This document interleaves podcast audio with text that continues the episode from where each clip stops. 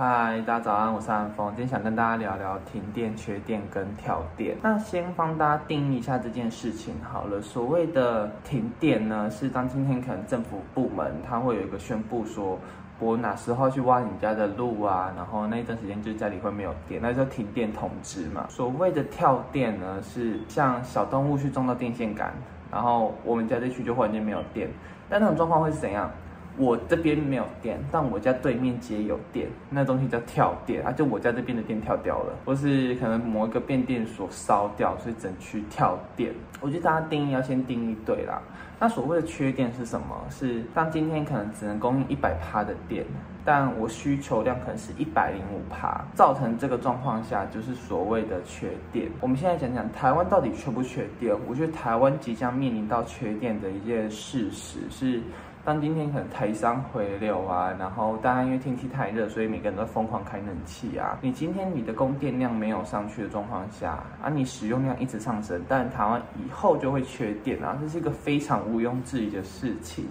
所以这件事情，我觉得大家也不用去辩解说台湾到底以后会不会缺电，会，因为如果今天都不盖东西的话，就是像之前要盖什么火力发电厂，然后一下子说要还我干净的空气，然后盖核能，然后就所谓的核爆的问题嘛，然后盖。天然气就所谓的保护早教，就是其实这件事情是每一种发电方式都会有一些缺点，但我们要怎么去衡量所谓的缺点跟我们的民生用电的安全这两件事情？所以对我来讲，我会支持火力发电大于核能发电，很大一部分的原因也是我觉得火力发电厂烧掉，它就是那一栋房子烧掉而已；核能发电厂烧掉哇，那就不是那栋房子烧掉的问题了，是。一个扩散型的问，那为什么我讨厌和事啊？就是我觉得，嗯，和事是台湾人盖的，和一、和和三是外国人来盖的，所以和事比较不安全。大家懂这个逻辑吗？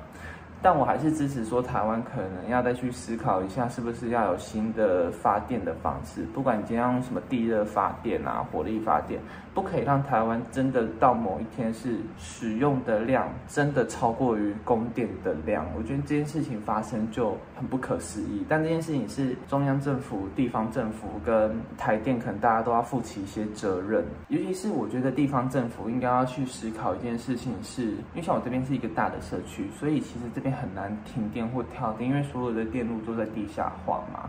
那但地下化有它的好处跟坏处啊，可能坏处就是它不好找到它施工的点，这个区域的供电量就非常稳定啊，因为我们不太会被撞到什么小动物。以新北市为准好了，新北市还是有很多电线杆诶，这些地方之后都还是会出现所谓的不小心某一个动物撞到那一根电线杆，然后就停电了，这件事情还是会发生的。然后因为它都是联动的，你知道这一根倒了，那下一根、下一根、下一根基本上都不会有电，因为它就是连在一起的。你只要把这根修好了，它后面的才会有电。所以这是大家去思考一件事情：是家里的房子到底不太旧了？如果当今天你们家前面就有一根电线杆，虽然你们家可能价值三亿元，但如果那一间房子每天都会停电跳电的话，你要怎么去跟买家说？哦，我们这边因为我们家前面有根电线杆，很容易被动物撞到，所以我家很容易就跳电了。这件事情听起来就不合逻辑，知道吗？我买了一个这么贵的房子，我没有办法接受这件事情。然后台北市它有两所变电所，台北市的概念是啊，我同意你去盖的，那你台电要自己去跟居民沟通。说实在，如果台北市政府都已经同意盖了，为什么台电不可以直接去盖啊？因为沟通的问题，应该是是否跟民众要去沟通吧，这才是一个对的选择啊，不是吗？但今天中央政府的概念是他想要区域型的电网，不是什么全台连在一起的，是有点像是台中人发的电，台中人自己用这样的概念的话。每一个县市政府是不是都要思考一下自己县内或自己市内他们发的电到底够不够？就像以彰化来讲好了，如果彰化今天都没有任何发电厂的状况下，今天在区域供电的时候，彰化是不是自己未来就可能是不小心被切掉的那一个小部分？当今天可能他是把台中跟彰化画在一起，那台中自己供电量够啊，发生了某一个意外的时候，他台中人就会自己把台中的电先顾好，然后就把彰化的电切掉，这是一个非常合理的状况啦，所以。最好的方式应该还是要可能一个县市一个县市自己都要有自己的足够的发电量。那你就可以避免这种事情发生。那除非真的有些地方它真的不能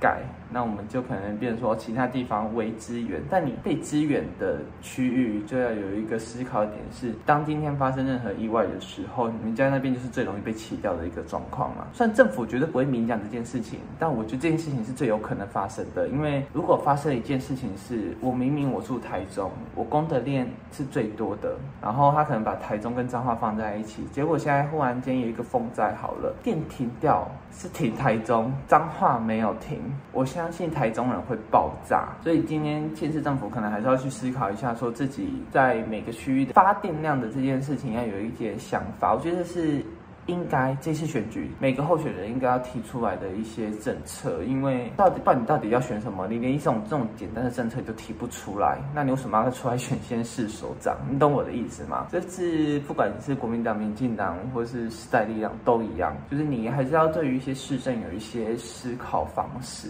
然后再一次，我想跟新闻媒体讲说，真的是写新闻不要当标题党。台湾人的看新闻的方式已经很差劲了，是台湾人都只看标题，然后然后你的新闻又写的很像标题党的状况下，大家不会真的去了解这个事情到底是怎样一个发生的，就是大家尝试不足啊。老实讲，就是尝试不足。所以我觉得这是新闻媒体应该要有的责任，你不可以说全部是怪给阅读者，说哦，就是因为你们都不点进内文，但因为你们自己标题写那副德行啊，那你。要人家说什么？因为像我也没有没办法理解，说为什么大家不读跟有一些人啊，看到台湾有一些可能会有缺电危机的时候，然后说我要开冷气十六六度。其实开暖气十六度，老实讲太冷了。除非你家冷气很旧，正常我们在一个舒服的环境下，应该二十六度是够的。如果现在可能房间开二十六度，然后开一台循环扇，这样的风其实是 OK 的。不然你家开十六度，电费应该也不便宜耶。懂这个逻辑吗？你开十六度当然 OK 呀，但你开十六度如果还不会冷，然后你们家要付很多电费的话，那为什么你要去做这件事情？这部影片呢就到这边为止了。如果你喜欢我的影片的话，麻烦订阅、分享、按赞。那让我们下一部影片见，拜拜。